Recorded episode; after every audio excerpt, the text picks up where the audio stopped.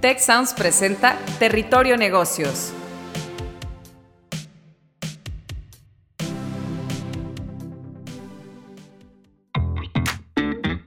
Ahora entramos a Territorio Negocios. Un espacio de diálogo y reflexión sobre las nuevas tendencias y transformaciones de los negocios en México, América Latina y el mundo. Yo soy Alicia Galindo. Yo soy Jaime Martínez y te damos la bienvenida al podcast de EGADE Business School y la Escuela de Negocios del Tecnológico de Monterrey. Bienvenidas y bienvenidos a un episodio más de Territorio Negocios. Muchísimas gracias por escucharnos y los invitamos a que se sumen a nuestra conversación con el hashtag Territorio Negocios. En este episodio vamos a platicar un poquito sobre la inclusión de impacto de las comunidades indígenas en América Latina. Y para hacerlo, pues tengo aquí a dos grandes expertos. Está con nosotros en el programa Gastón Arostegui. Él es emprendedor social y gerente general de Hilandería Guarmi. Gastón, muchísimas gracias por estar hoy aquí con nosotros. Hola Alicia, muchísimas gracias a ustedes por la invitación. Un placer estar aquí. Excelente. Y bueno, también está con nosotros Felipe Siemens. Él es profesor del Departamento de Innovación Tecnológica y Emprendimiento de GADE Business School del Tecnológico de Monterrey y también es director de investigación de Viva Idea. Felipe, bienvenido también.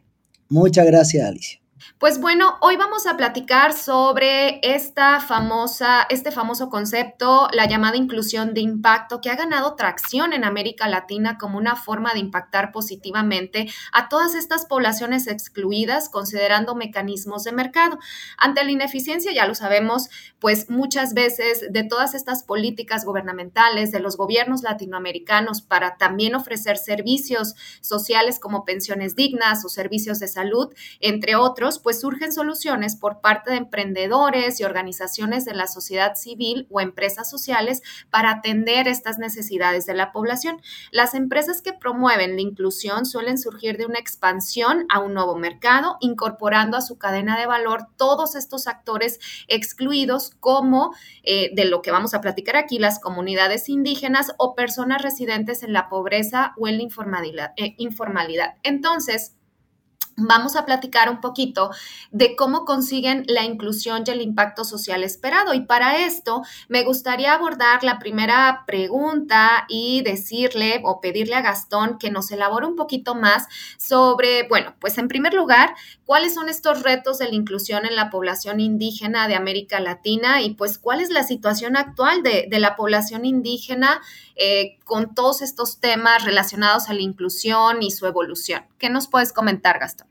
Bueno, Alicia, mira, eh, la verdad que este, yo siempre digo que la complejidad de la interculturalidad este, se basa principalmente en aspectos que, tiene que tenemos que pensar soluciones acordes a esta complejidad, ¿no? Y la, complejidad de, de, estas soluciones está principalmente en entender algunos factores claves y en, y en poder lograr la articulación necesaria entre los actores involucrados para determinar determinada situación. Principalmente los retos que, nosotros identificamos desde, desde nuestro trabajo con, con Hilandería Warmi en el, en el norte argentino. Nosotros somos una empresa social intercultural que aprovecha recursos naturales, que es el pelo de la llama, para producir textiles de calidad que transmiten identidad, cultura y tradición de nuestra, de nuestra puna, de nuestra región. Y hay comunidades collas eh, principalmente que están representadas a través de una asociación civil sin fines de lucro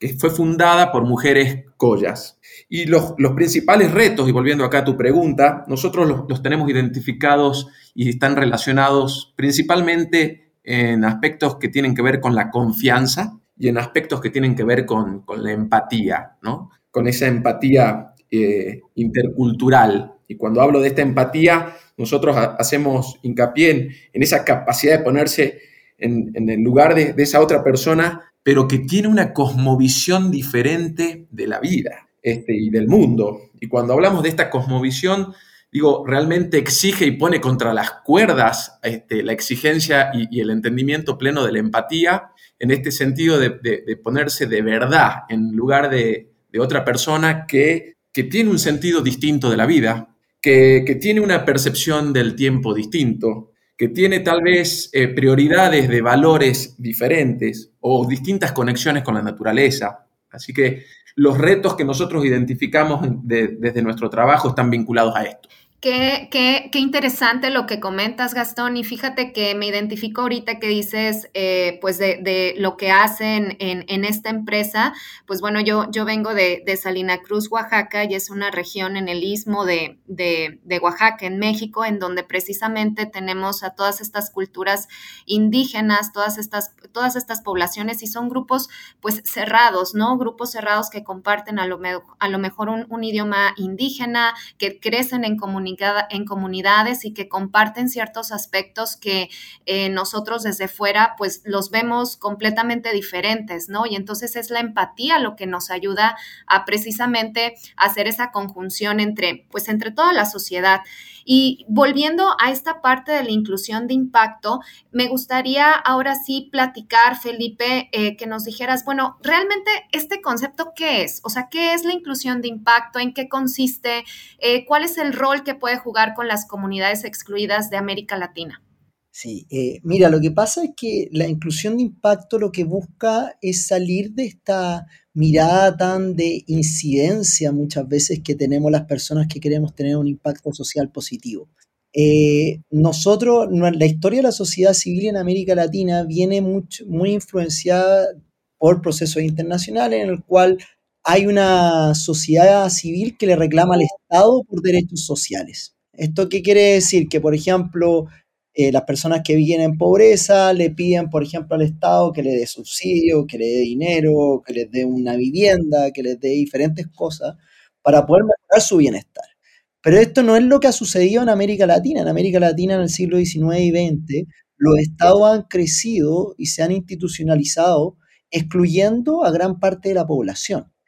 Esto un proceso histórico que se debe principalmente a eh, lo que se llama el copy-paste, o sea, la copy y pegar de las constituciones de nuestros países desde el siglo XIX y XX. Por lo tanto, esto muchas veces nosotros se lo achacamos a los españoles, pero si uno analiza históricamente el proceso, eh, la exclusión de las comunidades indígenas se llevó a cabo por nuestros estados. Entonces, lo que busca la inclusión de impacto es decir, salir de esta visión de, una sociedad civil que le reclama derecho a un Estado que mayormente es incompetente en América Latina, quizás estoy exagerando, pero, pero por decirlo menos ineficiente en generar impacto social, y más bien pasar a iniciativas como la lindería Warmi, que lo que busca es ocupar el poder del mercado para integrar esta visión y darle valor en un mercado global, que es exactamente lo que hace Warmi. Cómo está, estos tejidos que se generan en la puna pueden ser valorados en un mercado global textil. Y de esa manera generamos modelos autosostenibles que generan impacto social positivo y yo no le estoy reclamando derecho a ningún Estado, ¿me entendés? Sino que yo mismo genero el impacto. Por eso se llama inclusión de impacto en este sentido.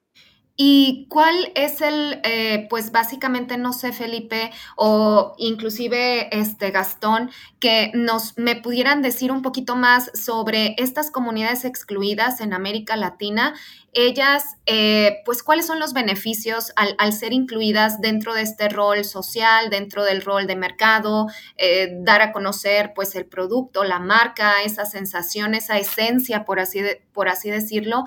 ¿Qué otros beneficios ustedes han visto que ha traído toda esta inclusión de impacto a estas comunidades? Eh, Felo, yo quería explicar ahí un poquitito que eh, Alicia, mira, en nuestra experiencia puntual, yo siempre digo y cuento de que realmente encontramos mucha riqueza y mucho valor en la interculturalidad. Eh, ¿Y a qué me refiero en esto? Digo, cuando, cuando la interculturalidad juega un rol este, fundamental, hay por supuesto, por supuesto un diálogo y un intercambio de saberes y de conocimientos este, entre ambas culturas, que esto definitivamente es algo rico. Y puntualmente, digo, nosotros analizando un poquitito, nada, eh, los tiempos y los convulsionados tiempos modernos que estamos viviendo, puntualmente nosotros encontramos en la cosmovisión andina eh, ciertos eh, valores o atributos que están buenos ponerlos sobre la mesa, porque creo que de alguna manera hoy el mundo moderno, el mundo actual, lo está pidiendo a gritos, como por ejemplo, no sé, el valor de la palabra, ¿no? eh, o la conexión con Pachamama o eh, con la madre tierra y con los recursos este, naturales, eh, la valoración del tiempo presente, el estar aquí ahora y, no estar pensando ni en lo que pasó ni en lo que va a pasar tanto. Digo, son cuestiones por mencionar algunas de que, de que son estos aprendizajes que nosotros venimos haciendo puntualmente, en este caso con, la cosmovisión andina, ¿no? Sí, que, que la verdad que, que, interesante. Y pues bueno, sabemos que pues el Estado por sí mismo no ha logrado solucionar los desafíos de inclusión de América Latina eh, y el sector privado pues puede verse como una solución. ¿Cómo pueden hacerse o crearse estas alianzas de valor público-privadas para hacer esta opción efectiva y apoyar a estas comunidades que se encuentran excluidas en, estas regiones? Aquí no sé, Felipe, si me, si me puedes apoyar con, con, esta pregunta. O sea, ¿tú cómo ves esta, estas alianzas? ¿Podemos hacer algo? Eh, tanto público, la, la sociedad civil, las empresas, Em, ¿qué, has visto en, cuanto a estos desafíos? Yo creo que muchas veces estas alianzas se dan lamentablemente un poco rezagadas, eh, porque el Estado a veces hay que estarlo empujando. Yo creo que el mundo de la sostenibilidad, paradójicamente, es un mundo privado. Ahora, lo que pasa es que incluso ahí Gastón puede contarles más, yo creo que le voy a dar la palabra ahora, que la misma helandería Warmi viene de un proceso histórico en el cual la maquinaria anterior era, incluso fue venía apoyada por el Estado, pasaron por diversos empresarios hasta que llegó la helandería Warme aprovechando esta maquinaria anterior para poder llevar a cabo una empresa de impacto social. Pero yo te diría que para mí hay un concepto que yo no quería dejar atrás, que yo creo que es que nosotros también tenemos que sacarnos muchos clichés de trabajar con comunidades indígenas, y me refiero a nosotros, la gente quizás moderna en el sentido que Europa viene muy influenciado con, esta mirada más estática a las comunidades indígenas, cual se les trata como museo. Y muchas veces los estados eh, limitan la posibilidad de generar colaboraciones con estas comunidades para que ellos mismos elijan su propio futuro. Y yo creo que lo, este es un peligro que muchas veces existe en, otras regiones y que con Gastón hemos conversado mucho, como para nosotros en América Latina, las comunidades indígenas son nuestro presente por lo tanto, nosotros generar colaboraciones de mercado con ellos es nuestro único camino. Ahora, no es cualquier mercado, y eso yo quiero clarificarlo y Gastón lo sabe muy bien. Usualmente nuestras investigaciones lo que nos dicen es que las comunidades indígenas están muy abiertas a las colaboraciones de mercado mientras involucren un respeto a su identidad cultural, sean colaborativas de base en el sentido que la sensación ganar-ganar sea mucho mayor y que también involucren un elemento físico importante. Ahí Gastón les puede contar cómo él gran parte de su tiempo lo pasa entre San Salvador de Jujuy, que es la ciudad, y La Puna, que está a una altura mucho mayor y a dos horas de viaje. Y ese elemento físico es el que permitió que la confianza emergiera y que el valor de mercado emergiera. Entonces yo creo que lo principal es que las comunidades indígenas quieren insertarse a la globalidad, a mercados globales, pero lo quieren hacer sin perder su identidad. Y ese es el desafío cómo nosotros logramos que los mercados valoren la identidad cultural. Este es el camino, no que lo predefinan ciertos estados, sino que es el mismo mercado el que genera valor de esto. Entonces yo creo que en el sentido de la alianza público-privada que tú dices, yo creo que muchas veces el Estado puede participar o como cliente o como un inversor que apoya, y yo te diría que eso para nuestra región es suficiente, porque el cambio lo generan personas como Gastón, que están arriesgando, que están creando empresas, pero sin duda necesitan el apoyo gubernamental, muchas veces en términos de recursos o cambios de legislación, que aceleren y escalen esto. Pero el cambio y el, el mundo lo cambian los emprendedores.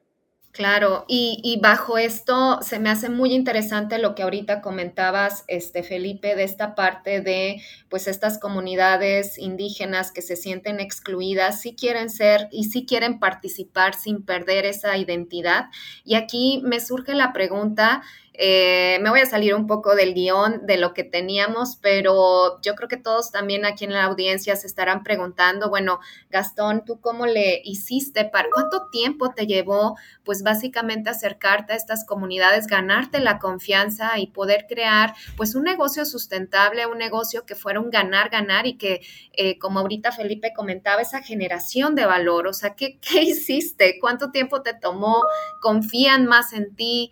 Eh, cómo ganar la confianza y cómo, cómo lograste levantar pues toda esta empresa que verdaderamente está apoyando a estas comunidades. Bueno, Alicia, el tema de, la confianza es, es, un tema como súper crucial para nosotros. La verdad que la confianza es algo que demora mucho tiempo en construirse y en forjarse y que este, se puede romper en algo muy, muy rápido, ¿no? Entonces, en ese aspecto, este, nosotros Realmente los primeros cuatro o cinco años del emprendimiento, llevamos ocho como hilandería Warmi, este, prácticamente la mitad de, nuestra, de nuestro tiempo, de nuestra vida eh, como empresa, este, fue muy difícil. Fue muy difícil, fue principalmente este, poner mucho esfuerzo en esa reconstrucción de, la confianza. Para eso tuvimos que tener eh, eh, valientes conversaciones, muchas veces cuando, cuando no está la confianza hay muchas cosas que, no se dicen para un lado o para el otro y nosotros nos dimos cuenta que se generaba cierta tensión intercultural. Y en esta tensión al principio la tratábamos de evitar, como, como cualquier persona. No, uno no quiere tener una, una tensión o estar tensionado o con cierta discordia con alguien. Entonces, naturalmente, este, lo, lo esquivábamos Después nos dimos cuenta con el correr del tiempo de que esquivar esa, esa tensión o esas conversaciones era más nocivo que tenerlas. Entonces ahí nos dimos cuenta que tuvimos que, tener valentía para generar conversaciones este, más profundas y más transparentes y a partir de ahí fueron los momentos en donde empezamos a, realmente construir una, relación distinta con las comunidades y, con la asociación Warmi puntualmente, ¿no? Eh, actualmente eh, la relación está mucho más fortalecida realmente que, al, inicio, pero es algo que todavía, Alicia, digamos, lo seguimos construyendo día a día. Nunca tuvimos la mejor relación que actualmente, este, pero nos falta mucho para, para seguir construyendo, no tengo ninguna duda, ¿no? Con respecto a eso. Sí, claro, y es un camino que, como bien dices, en cualquier momento eh, pues la confianza se puede, se puede romper. Creo que ustedes lo han hecho demasiado, demasiado bien y pues yo creo que eso ha generado también un gran valor para, para estas comunidades. Y ahora, eh, pues me gustaría conocer tu perspectiva, Felipe, eh, ahorita leyendo un poquito de tu, de tu bio, que la verdad no tenía el gusto de conocerte y eso que estamos en la misma escuela de negocios, no había tenido la oportunidad, pero eres coautor del libro Scaling Strategies for Social Entrepreneurs, a Market Approach.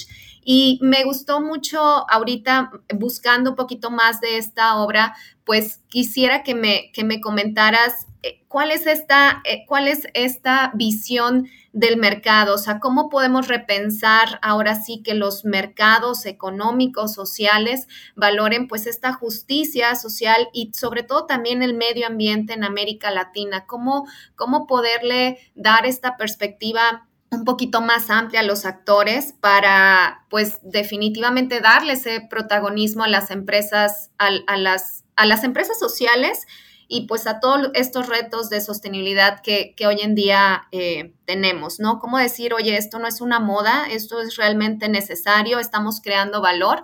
¿Tú qué nos podrías decir, Felipe? Mira, yo creo que hay que partir con un cambio que yo le llamo cognitivo, ¿ah? perdonen que me, que me ponga académico ahí, pero en el sentido de que, ¿qué es lo que uno valora? ¿Qué es lo que uno quiere cuidar? Los mercados no son más que un mecanismo de valoración. Yo siempre doy este ejemplo en el cual la gente se enoja de pronto porque Messi, Leo Messi, acá con Gastón, que es argentino más encima, va, va, va bien, eh, gana tanto dinero y por qué de pronto gente que está metido en estos proyectos no gana tanto dinero y la gente en su análisis simplista dice, no, esto es culpa de los mercados, porque los mercados son los que nos tienen acá, el capitalismo es lo que nos tiene acá, y que yo te diría, a mí me asusta mucho ese discurso porque involucra una gran ignorancia. Los mercados no son más que un mecanismo de valoración. Es decir, que si Messi gana más plata que un médico trabajando, por ejemplo, en pobreza, se debe simplemente a que nosotros como humanidad en el agregado valoramos más a un jugador de fútbol que un médico que trabaja. Pero no es culpa de los mercados, los mercados son nuestro espejo. Y al parecer a nosotros no nos gusta mirarnos de esta manera la cara. Entonces yo te diría que lo principal es cómo ocupar las fuerzas del mercado para valorar la naturaleza, la justicia social. Y nosotros en el libro Scaling Strategies con dos colegas más, lo que hacemos es analizar casos como Warmi, incluso Warmi aparece en el libro, en el cual mostramos cómo ellos parten lo que nosotros, siguiendo la fórmula que nosotros llamamos negociar impacto por recurso, en el cual lo que hacen eh, la helandería Warmi es hallar a primero inversionistas que puedan valorar esta visión intercultural. Y lo que hace el fundador Juan Collado, que no lo hemos nombrado, que es un gran empresario argentino, es reunir a diferentes empresarios argentinos. Si no me equivoco, Gastón está también la persona de Mercado Libre, incluida los grandes empresarios argentinos, que se unen con la, con la asociación Warmi y primero le ponen el mismo dinero que para ellos cuesta la asociación Warmi como marca. Y de esa manera los dos entran igual igual en una estructura corporativa. Y, luego de eso ellos de esa manera van levantando inversión y, y, también levantan inversión de aquellos inversionistas que valoran esta visión. Por lo tanto, parte de capturar recursos de aquellos que valoran esta visión y luego cómo también lograr llegar a consumidores y, también con los mismos proveedores negociar diferentes reglas del juego. Por ejemplo, Gastón tiene una historia muy buena en el cual él para en el mercado de la moda se suele pagar a los tres meses y él lo que dice, no, yo genero un impacto social, tenés que pagarme al menos a 30 días o incluso parte al contado. Entonces, eso muestra cómo el impacto social tiene un valor para negociar. Y por eso nosotros decimos que hay que negociar impacto por recursos y de esa manera se, genera, se, se generan mercados de impacto y se escala el impacto social. Qué, interesante el concepto. Fíjense que la verdad eh, me quedé con toda la curiosidad del mundo de conocer más el trabajo de Gastón, obviamente leer tus publicaciones, Felipe. Eh, ¿Ustedes con, con, qué se quedan de, todo este tema? Han, han surgido pues muchísimos, eh, hoy en día pues como bien saben tenemos los objetivos de desarrollo sustentable en donde creo que todo este tema y ustedes por favor corríjanme colegas, la inclusión de impacto pues está básicamente en la mayoría o en los 17, o, si no es que en toda, en toda la base de estos objetivos de desarrollo sustentable, desde el fin de la pobreza hasta educación de calidad, hasta crear impacto, sostenibilidad, salud, educación, etcétera. Creo que básicamente tiene muchísimo, muchísimo que ver. ¿Ustedes con qué se quedan, eh, pues, de esta plática?